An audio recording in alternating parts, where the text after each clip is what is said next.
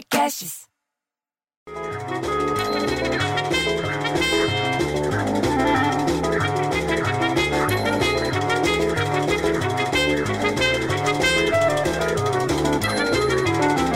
Porra, bicho, sabe a dona Filomena?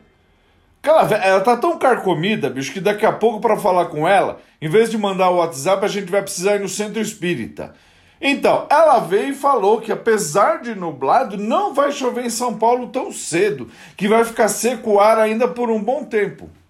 Bom, então você pode acreditar que vai chover, porque essa velha nunca acerta, bicho. Quando ela fala que chove, faz sol, quando ela fala que faz sol, chove.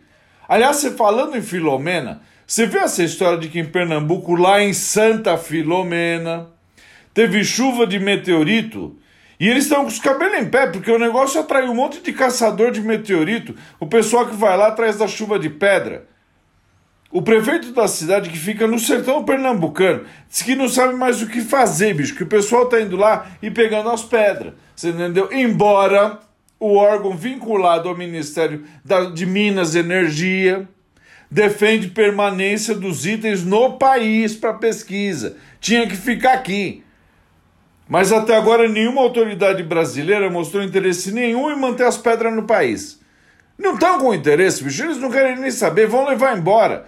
Mas tem gente que queria estudar isso aqui para saber por que, que choveu meteorito em Santa Filomena no interior do Pernambuco. Não dá para entender. Aliás, mudando de assunto, para quem gosta de cinema, lá em Veneza, na Itália, apesar da Itália estar enfrentando um novo surto do coronavírus, você está sabendo disso? Não é tão forte que nem está acontecendo na, na- pela Europa. Você viu como é que está na França, bicho? Porra! Os organizadores não quiseram correr nenhum risco lá para fazer o festival de cinema de Veneza, que é tradicional. Aí o que eles fizeram? Uso de máscara é obrigatório em qualquer lugar, tanto na sala das de projeção do filme do Festival de Veneza, como nos espaços externos. Até para ir no banheiro você tem que ir de máscara, bicho. Além de álcool gel e controle da temperatura e tanto quanto é a entrada. Bicho, se fizerem um bafômetro na mão dos artistas no tapete vermelho, vai ter tanto álcool gel no povo que metade vai preso.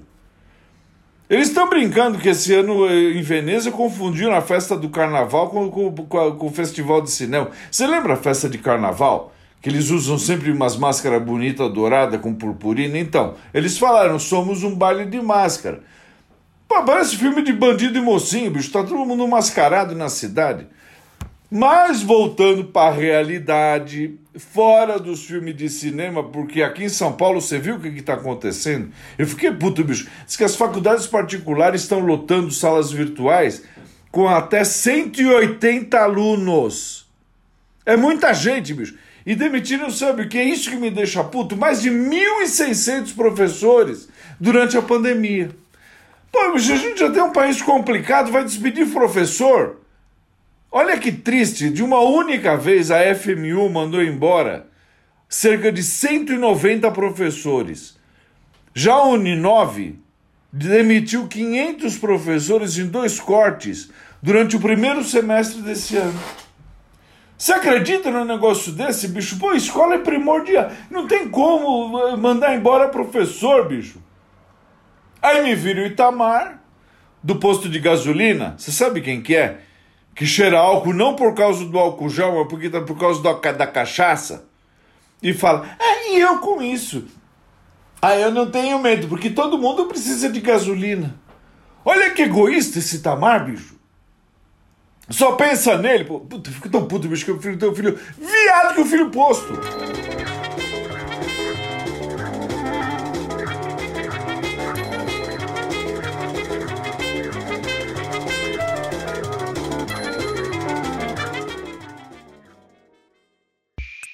Esse podcast foi editado por Rafael Sales e Júlia Fávero.